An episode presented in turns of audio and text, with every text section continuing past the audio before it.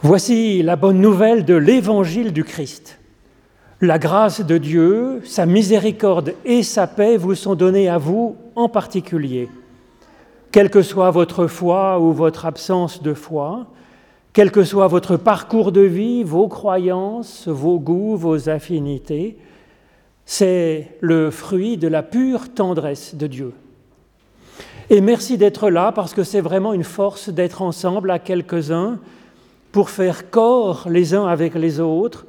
C'est une façon aussi d'honorer Dieu comme le Dieu de tous, le Dieu de chacune et chacun, en plus d'être notre Dieu personnel, intime.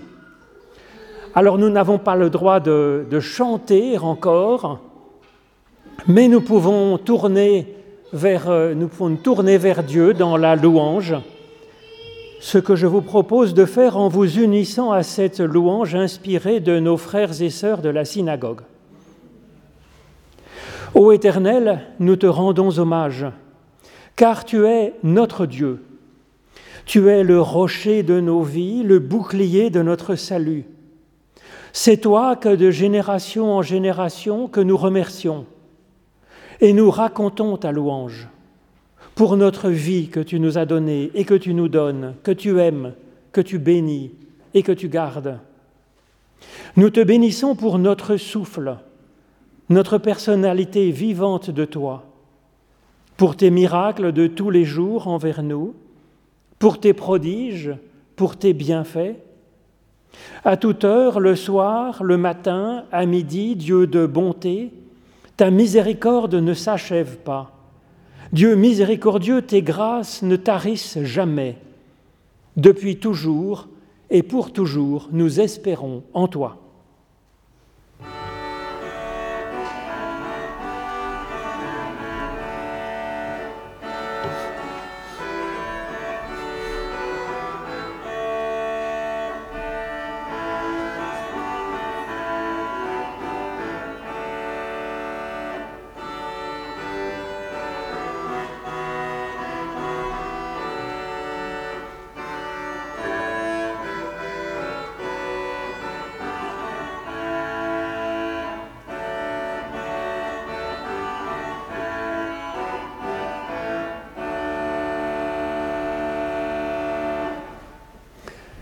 Merci à Didier Godel de nous accompagner comme ça euh, pour ce culte.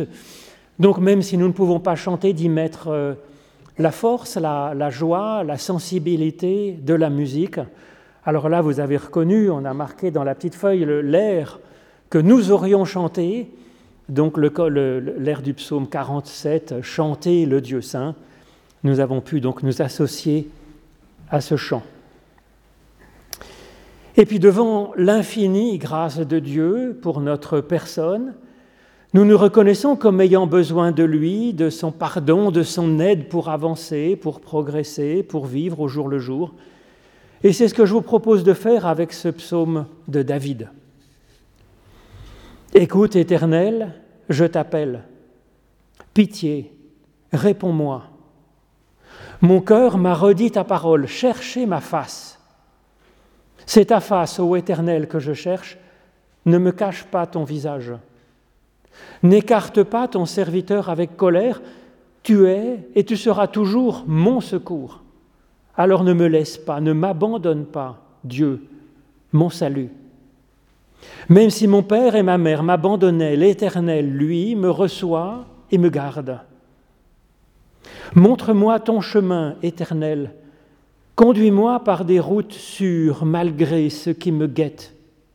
Ne me livre pas à la merci de l'adversaire. Mais j'en suis sûr, je verrai encore les bontés de l'Éternel sur la terre des vivants. Espère l'Éternel, sois fort et prends courage, espère l'Éternel.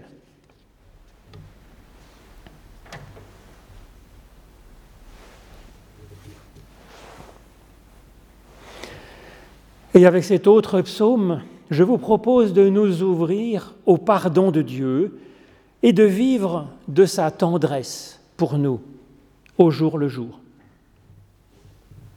J'aime l'Éternel, il entend le cri de ma prière, il incline son oreille vers moi. Toute ma vie, je l'invoquerai J'étais pris dans les filets de la mort, retenu dans les liens de l'abîme. J'éprouvais la tristesse et l'angoisse. Alors j'ai invoqué le nom de l'Éternel. Ô Éternel, je t'en prie, délivre-moi. L'Éternel est plein d'une juste compassion. Notre Dieu est plein de tendresse. L'Éternel défend les petits.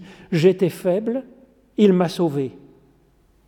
Alors retrouve du repos, ô mon âme, car l'Éternel te fait du bien. Désormais, oui, je, marche en présence de l'Éternel sur la terre des vivants.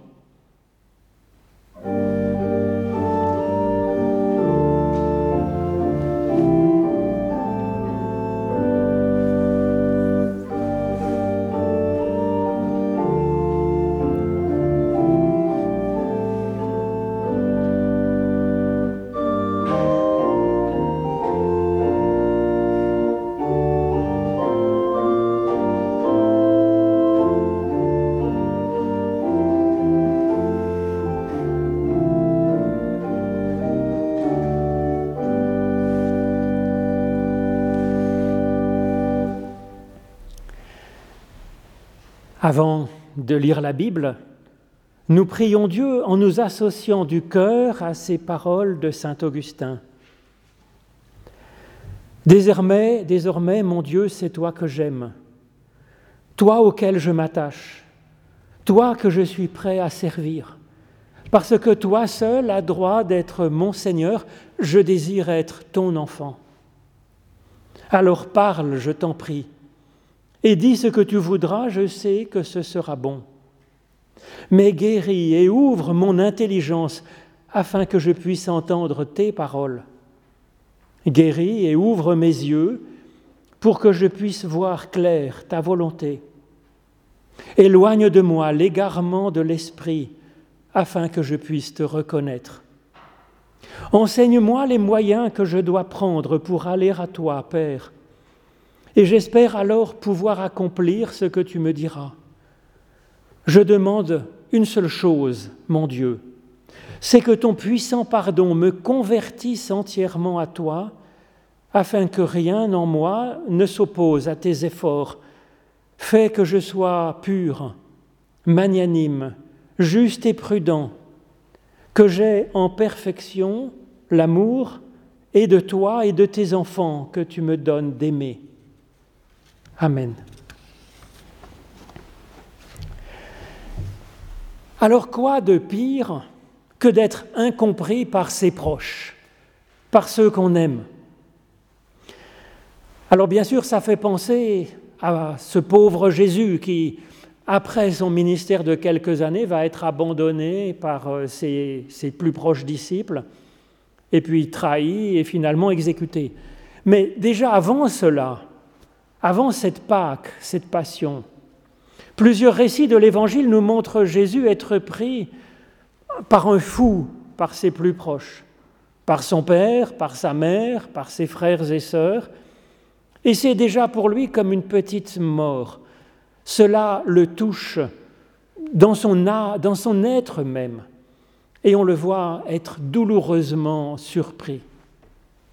Alors je vais vous lire deux de ces récits. D'abord dans l'Évangile selon Luc, au chapitre 2, les versets 40 à 52.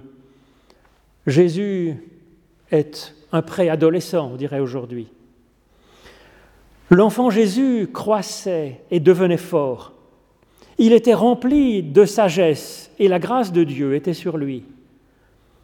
Ses parents allaient chaque année à Jérusalem pour la fête de la Pâque.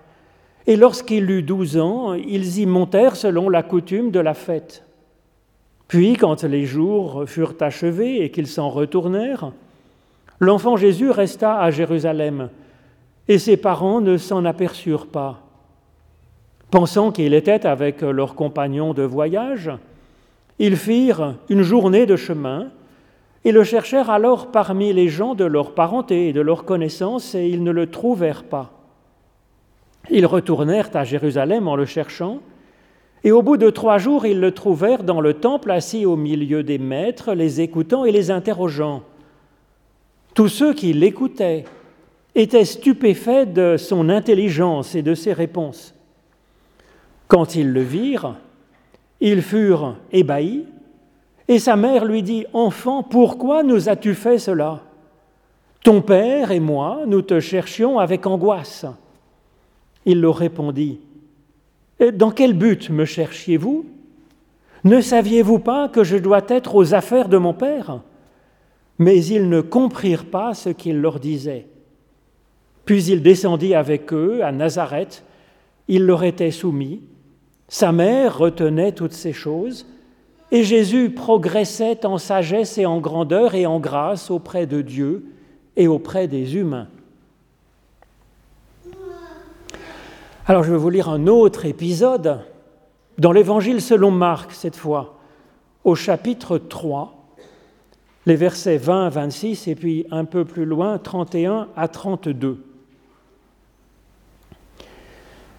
Jésus vient à la maison et de nouveau la foule se rassemble au point qu'il ne pouvait pas même manger du pain. À cette nouvelle, les gens de sa parenté sortirent pour se saisir de lui, car ils disaient il est hors de sens. Les scribes qui étaient descendus de Jérusalem disaient Il a Belzéboul, c'est par le prince des démons qu'il chasse les démons. Jésus les appela et se mit à leur dire en parabole Mais comment Satan peut-il chasser Satan? Si un royaume est divisé pour contre lui-même, ce royaume ne peut tenir. Et si une maison est divisée contre elle-même, cette maison ne peut tenir. Si donc le Satan se dresse contre lui-même, il est divisé et ne peut tenir, et c'en est fini de lui.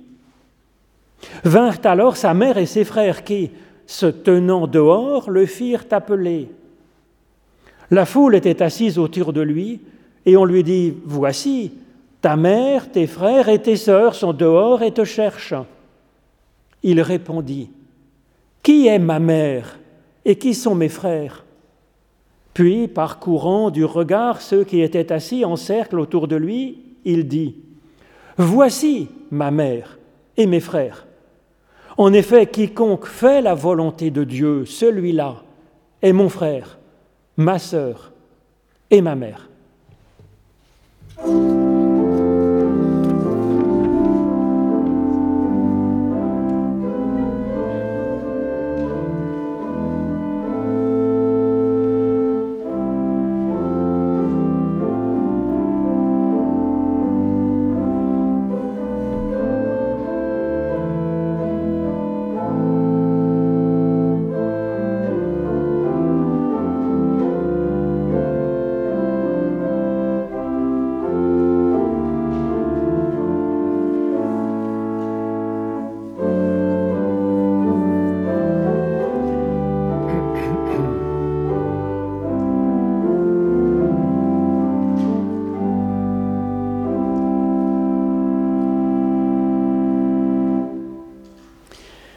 Dans le récit de l'Évangile selon Marc, donc sa mère, ses frères et sa sœur cherchent à se saisir de Jésus, à l'attraper en disant il est hors de sens.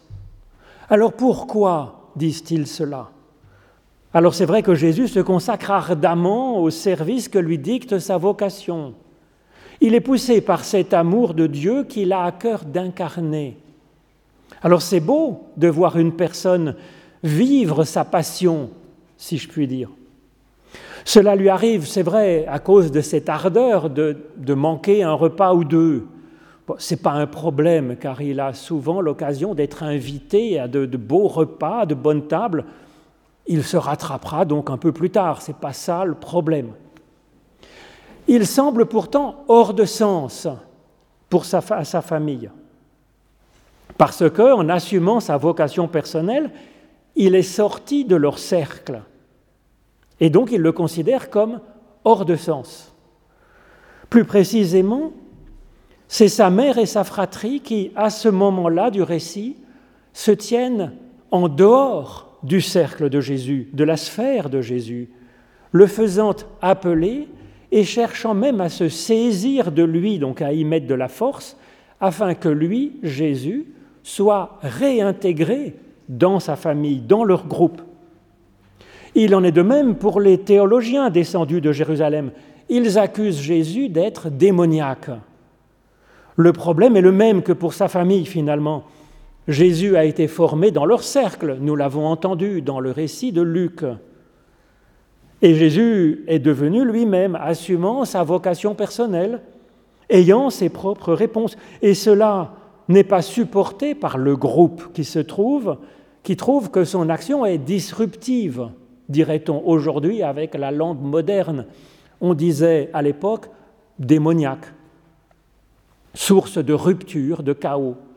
En même temps, cette famille et ces théologiens ont raison d'avoir de l'estime pour leur propre groupe, leurs opinions. C'est tout à fait légitime. Le problème, c'est que quelque chose leur manque pour accepter que l'individu puisse exister, sortir du lot, être soi-même.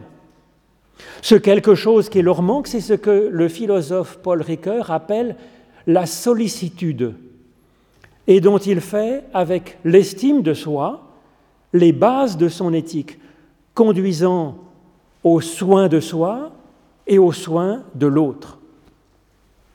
Alors il est tout à fait juste et bon donc d'avoir de l'estime de soi, parce que nous sommes effectivement une créature extraordinaire. Comme le dit le début du récit sur l'enfant Jésus, il croissait et devenait fort, il était rempli de sagesse et la grâce de Dieu était sur lui. On peut dire autant pour chacune et chacun d'entre nous, et c'est une merveille. Nous avons ces qualités, celles de pouvoir grandir, de devenir plus fort et d'être aimé de Dieu.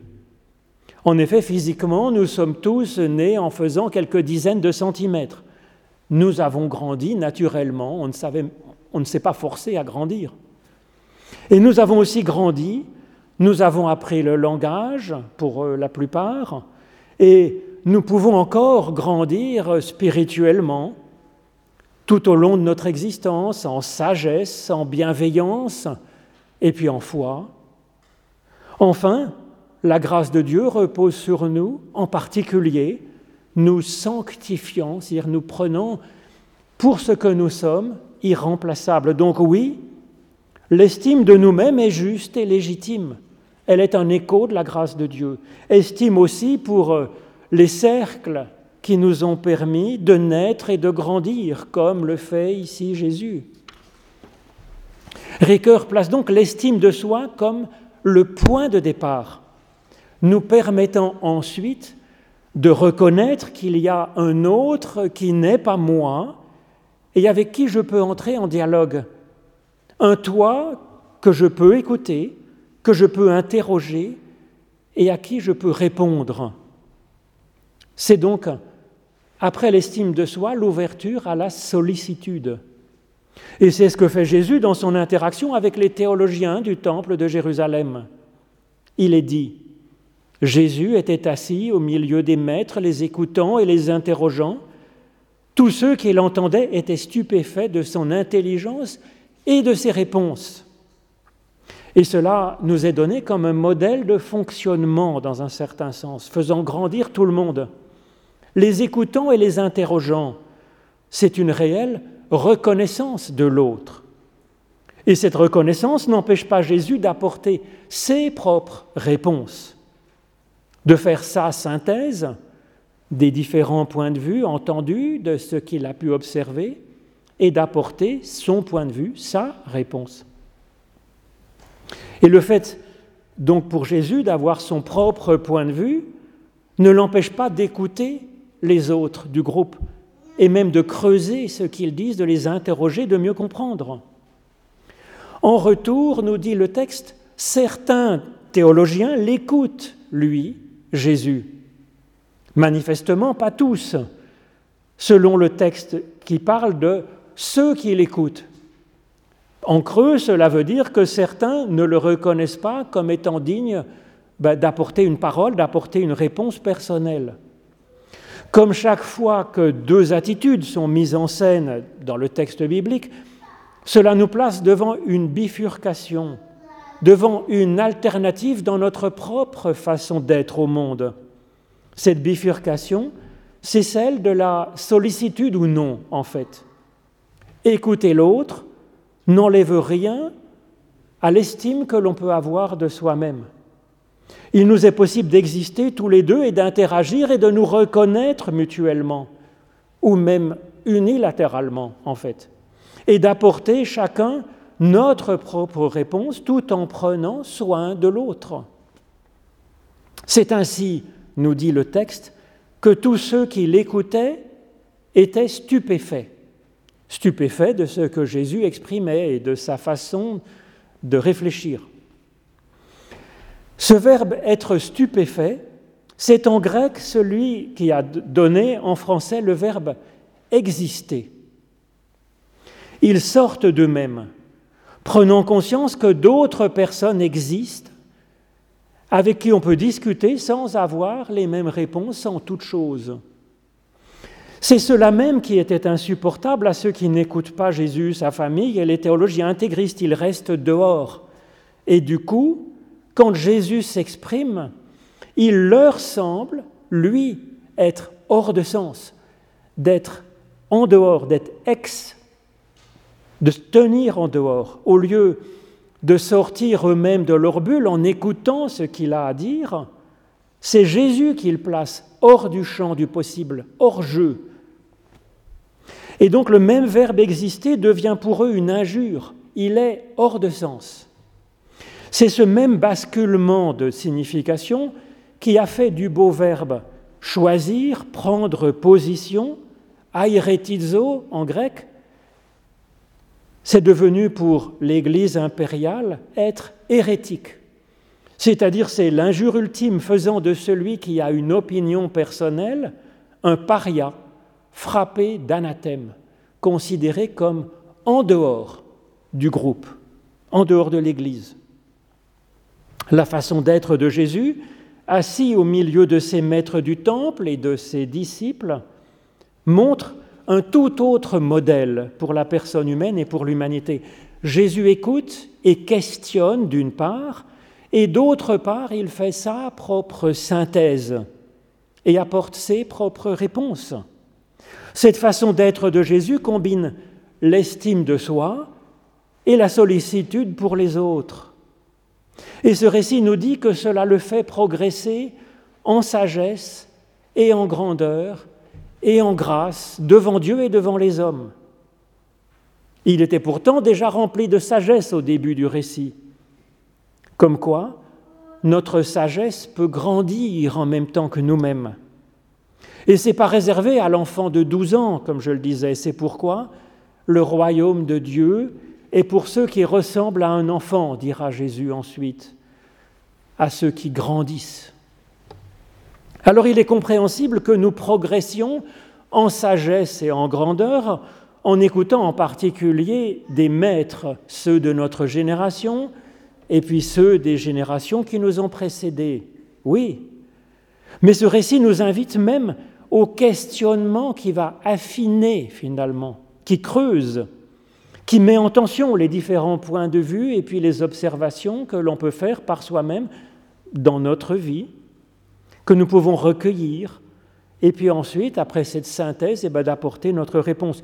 Et apporter notre propre réponse, c'est en fait un droit, mais c'est même aussi un devoir, c'est notre responsabilité de répondre, littéralement. L'éthique chrétienne, c'est ainsi une éthique de l'écoute, respectueux, du questionnement pour creuser, et puis aussi de la responsabilité, de la réponse personnelle. Et c'est aussi fondamentalement une éthique de la sollicitude, du soin de l'autre. Car c'est cela qui permet d'écouter et de questionner l'autre, alors même que, par définition, nous avons des points de vue en partie différents, puisque l'autre est autre. Nous avons là fondamentalement cette sollicitude et cette estime de soi que Paul Ricoeur associe intimement sollicitude et estime de soi qui sont faits pour être vécus ensemble, qui se nourrissent l'une l'autre, qui se compensent l'une l'autre. C'est ainsi que Jésus progresse en sagesse et en grandeur, mais aussi, peut-être bizarrement, en grâce devant Dieu et devant les humains. Alors bien sûr, avant cette interaction féconde, Jésus avait déjà la grâce de Dieu sur lui. Il l'avait senti déjà, puisqu'il appelle Dieu son Père. On peut faire cette expérience de la grâce de Dieu très jeune. Je pense en particulier à cette grande dame, Lita Basset, que vous connaissez sans doute, qui, elle, a senti cette présence de Dieu à cinq ans, toute petite gaminette. Mais ce n'est pas exceptionnel, il y en a d'autres nombreux, des enfants qui, tout jeunes, peuvent sentir cette grâce de Dieu. Mais il n'y a pas d'âge ensuite. Hein. Et pourtant, cette interaction très humaine qu'il va avoir avec les théologiens lui permet encore de progresser dans la grâce de Dieu. Non pas que Dieu l'aime plus parce qu'il va creuser sa théologie et faire de la théologie, Dieu l'aime déjà à fond, bien entendu. Mais dans cette façon de réfléchir, de creuser la théologie, eh bien ça peut décaper quantité de choses qui viennent en nous parasiter la confiance en la pure tendresse de Dieu à notre égard. Cependant, cela ne suffit pas de progresser ainsi en sagesse, en grandeur et en grâce devant Dieu, parce que tout ça est trop personnel, trop individuel. Jésus progresse aussi, selon ce texte, en grâce devant les humains. Alors oui, quelques personnes du groupe l'ont écouté et ont manifesté ainsi qu'il existait et qu'il avait du sens dans sa façon de répondre d'une façon personnelle. Cela a donné à ses auditeurs un coup de pouce pour exister, au sens de sortir de la pensée qu'il existerait une seule vérité, celle du groupe, dont on est très content d'être membre. Mais en même temps, cet acte de sollicitude des auditeurs pour l'enfant Jésus a participé à faire grandir et progresser Jésus lui-même. Cette sollicitude des auditeurs, ils ne sont pas forcés d'être d'accord avec ce que dit Jésus, mais ils ont entendu qu'il avait un point de vue. Cette sollicitude lui ont permis d'exister comme adulte, digne d'avoir un point de vue, digne d'avoir une interprétation personnelle de la Bible. Et je pense que c'est ce que notre Église doit être non pas un groupe qui tient absolument à apporter sa réponse aux autres, des réponses qui leur seraient comme imposées, mais un service qui aide chaque personne, chaque fidèle à devenir adulte dans sa foi, dans sa réflexion, pour qu'il puisse apporter ses propres réponses. Et donc la sollicitude est un soin de l'autre pour qu'il puisse devenir lui-même, grandir lui-même. Et c'est une forme de grâce finalement, comme la grâce de Dieu qui apprécie chaque personne au singulier. J'aime, moi, ce mot de sollicitude. Je trouve qu'il est agréable à prononcer, à entendre. En plus, il est un brin vieillot, ce qui ajoute, je trouve, du charme à mes yeux. Et je le trouve parfait pour exprimer ce dont il est question quand Jésus nous invite à nous aimer les uns les autres comme il nous a aimés. On a parfois utilisé le mot de charité, mais ça ne ça va pas trop bien, c'est devenu un peu péjoratif. Le mot amour est trop ambigu. La sollicitude, ça, je trouve que c'est tout à fait ça. Aimer, c'est faire preuve de sollicitude pour un autre. C'est écouter. C'est questionner au-delà de la surface afin de découvrir quel est le, le besoin réel, quelle est l'aspiration réelle de la personne, et puis de répondre alors en prenant soin de cet autre, comme on le sent. Et si on le sent, parce qu'on ne peut pas avoir vocation à soigner 7 milliards d'individus en même temps, bien sûr. Et la famille de Jésus ben, La famille de Jésus, c'est vrai qu'elle se préoccupe de lui dans un certain sens, mais est-ce que c'est de la sollicitude au sens où Jésus vivait de la sollicitude pour les personnes qu'il rencontrait. Quand Marie et Joseph ont oublié le gamin sur une aire d'autoroute en rentrant de vacances, et puis qu'ils mettent du temps à se rendre compte qu'il n'est plus là, et puis qu'ils le cherchent ensuite, c'est vrai, pourquoi le cherchent-ils? C'est très précisément la question que leur pose Jésus, en fait, et il met là le doigt dans le mille. Marie dit à Jésus, Enfant, pourquoi nous as-tu fait cela? Ton père, Joseph, et moi, Marie, nous te cherchions avec angoisse. Ce qui leur préoccupe, c'est leur angoisse à eux. C'est que Jésus réintègre le groupe, nous dit le texte, le groupe de leur parenté, le groupe de leur cercle, de leurs amitiés. Ils ne comprennent pas qu'ils puissent avoir une vocation personnelle, même quand ils tentent de le leur expliquer. Et Marie et Joseph le reprennent en main, et le résultat est exprimé dans le texte comme une, comme une régression pour eux tous. Il est dit, Jésus descendit avec eux, leur étant soumis. Alors oui, c'est une descente. Vous allez me dire que c'est normal car Jésus ici n'a que 12 ans et que c'est progressivement seulement qu'un enfant accède à l'autonomie. Mais c'est à mon avis pas le sujet ici. Ce texte dépasse beaucoup cette question-là. Ce texte traite d'une question plus large. Il parle de cette croissance à laquelle nous sommes tous et toutes appelés, quel que soit notre âge. Et comment peut se faire cette croissance? Le texte de l'Évangile, selon Marc, le confirme. Jésus a une bonne trentaine bien tassée et sa famille veut encore une fois se saisir de lui, qu'il leur soit soumis parce qu'il est, selon eux, en dehors du cercle parce qu'il existe en fait. Il est pour eux un, être qui a besoin d'être nourri matériellement et être mis à sa place dans sa case, dans le rang, et soumis au groupe.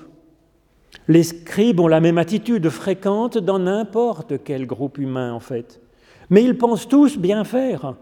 Ils pensent que prendre soin de l'autre, c'est cela que c'est aussi prendre soin de l'unité du groupe et donc de, prendre soin de tous.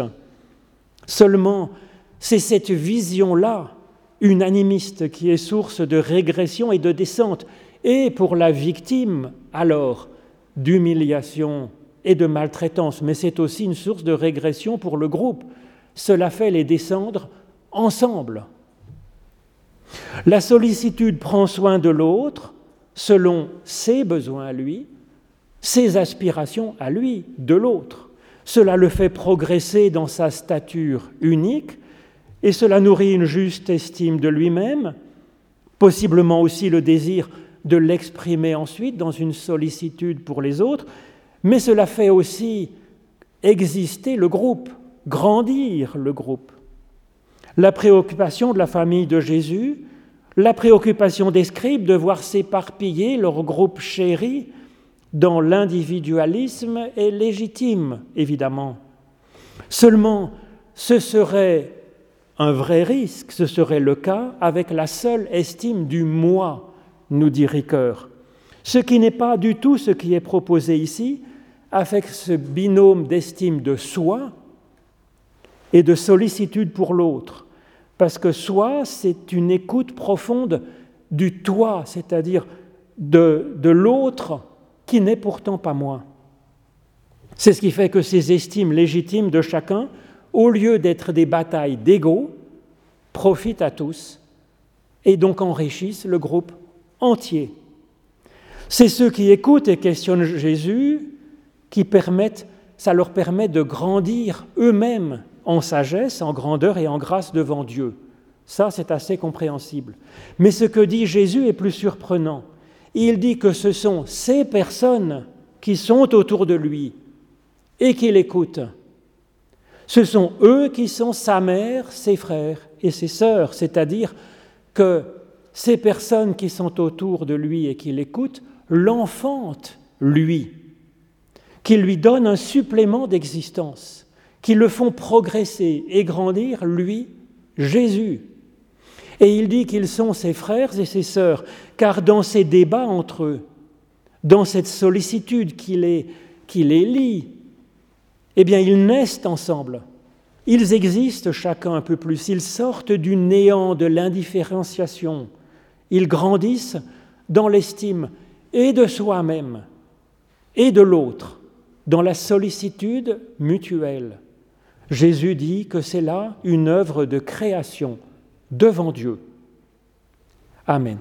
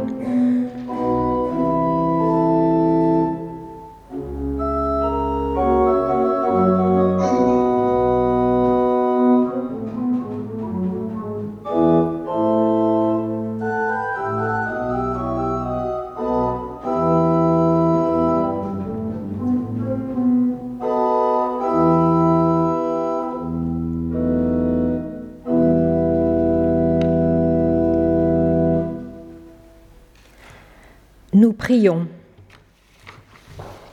Dieu de miséricorde, dont la bonté est sans limite, nous voulons te bénir pour tout ce que tu nous as déjà donné. Tu es et restes toujours fidèlement la source ultime de bien. C'est pourquoi nous venons vers toi avec tout ce qui nous préoccupe, nous peine, avec tous nos espoirs et nos projets. Nous ne savons pas ce que tu peux faire, toi, la source toujours nouvelle de vie, mais nous te faisons confiance. En cette période troublée, Seigneur, nous pensons devant toi à ceux qui souffrent, quelle que soit l'origine de leur souffrance, à ceux qui doivent reconstruire une vie nouvelle après une séparation, un deuil, un échec, une maladie, à ceux dont le cœur est lourd. Aide-nous, Seigneur, à avoir la parole et le geste juste. Aide-nous à recevoir et à donner avec joie. Nous pensons devant toi aux médecins, aux soignants, aux chercheurs, aux autorités politiques, quand souvent les décisions sont difficiles à prendre. Nous te prions pour ton Église dans le monde et ici à Genève. Inspire les femmes et les hommes qui la composent. Renouvelle à tous nos forces et affermis notre foi. Nous pensons devant toi à ceux qui nous sont chers et à ceux que nous avons du mal à aimer. Nous te les confions en particulier.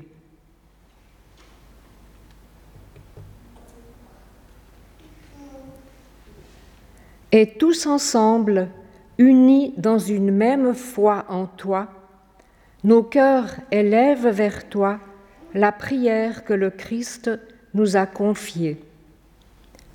Notre Père qui es aux cieux, que ton nom soit sanctifié, que ton règne vienne, que ta volonté soit faite sur la terre comme au ciel.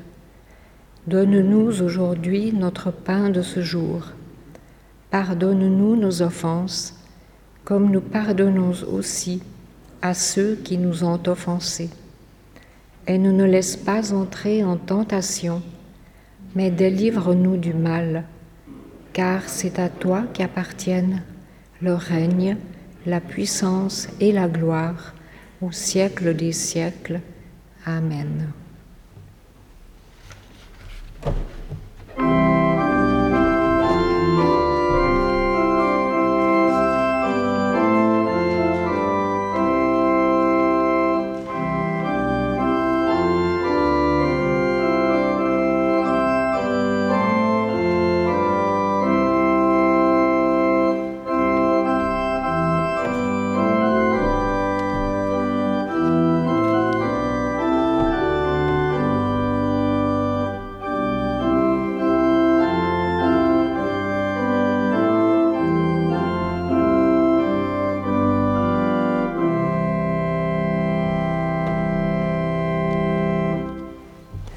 Grand merci Françoise, c'est vrai que c'est important de pouvoir prier ainsi, ensemble, et puis les uns pour les autres.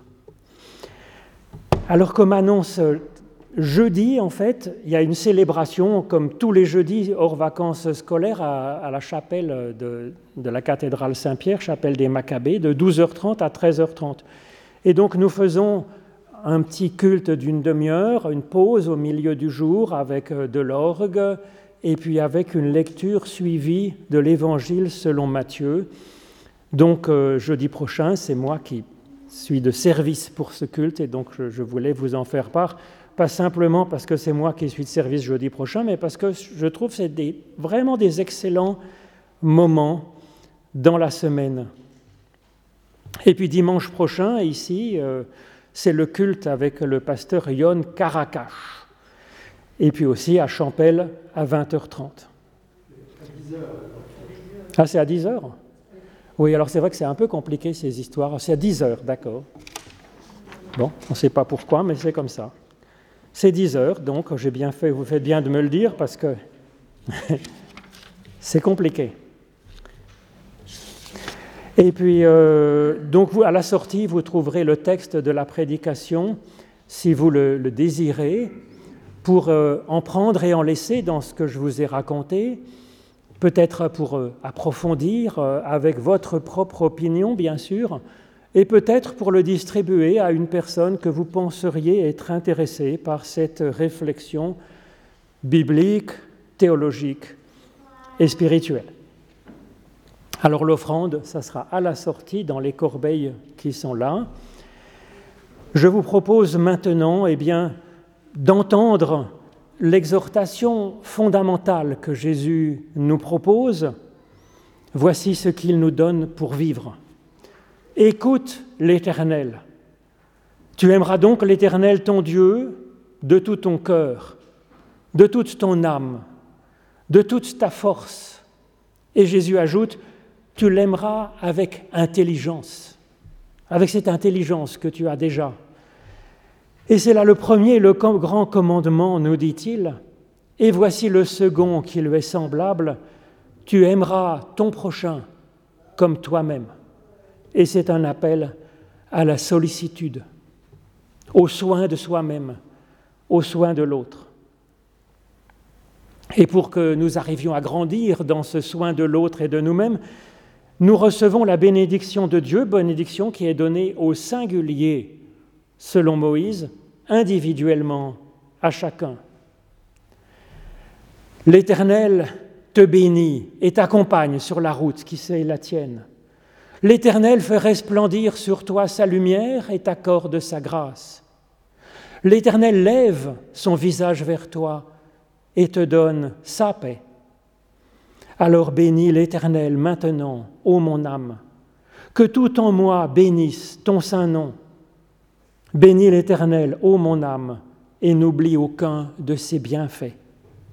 Amen.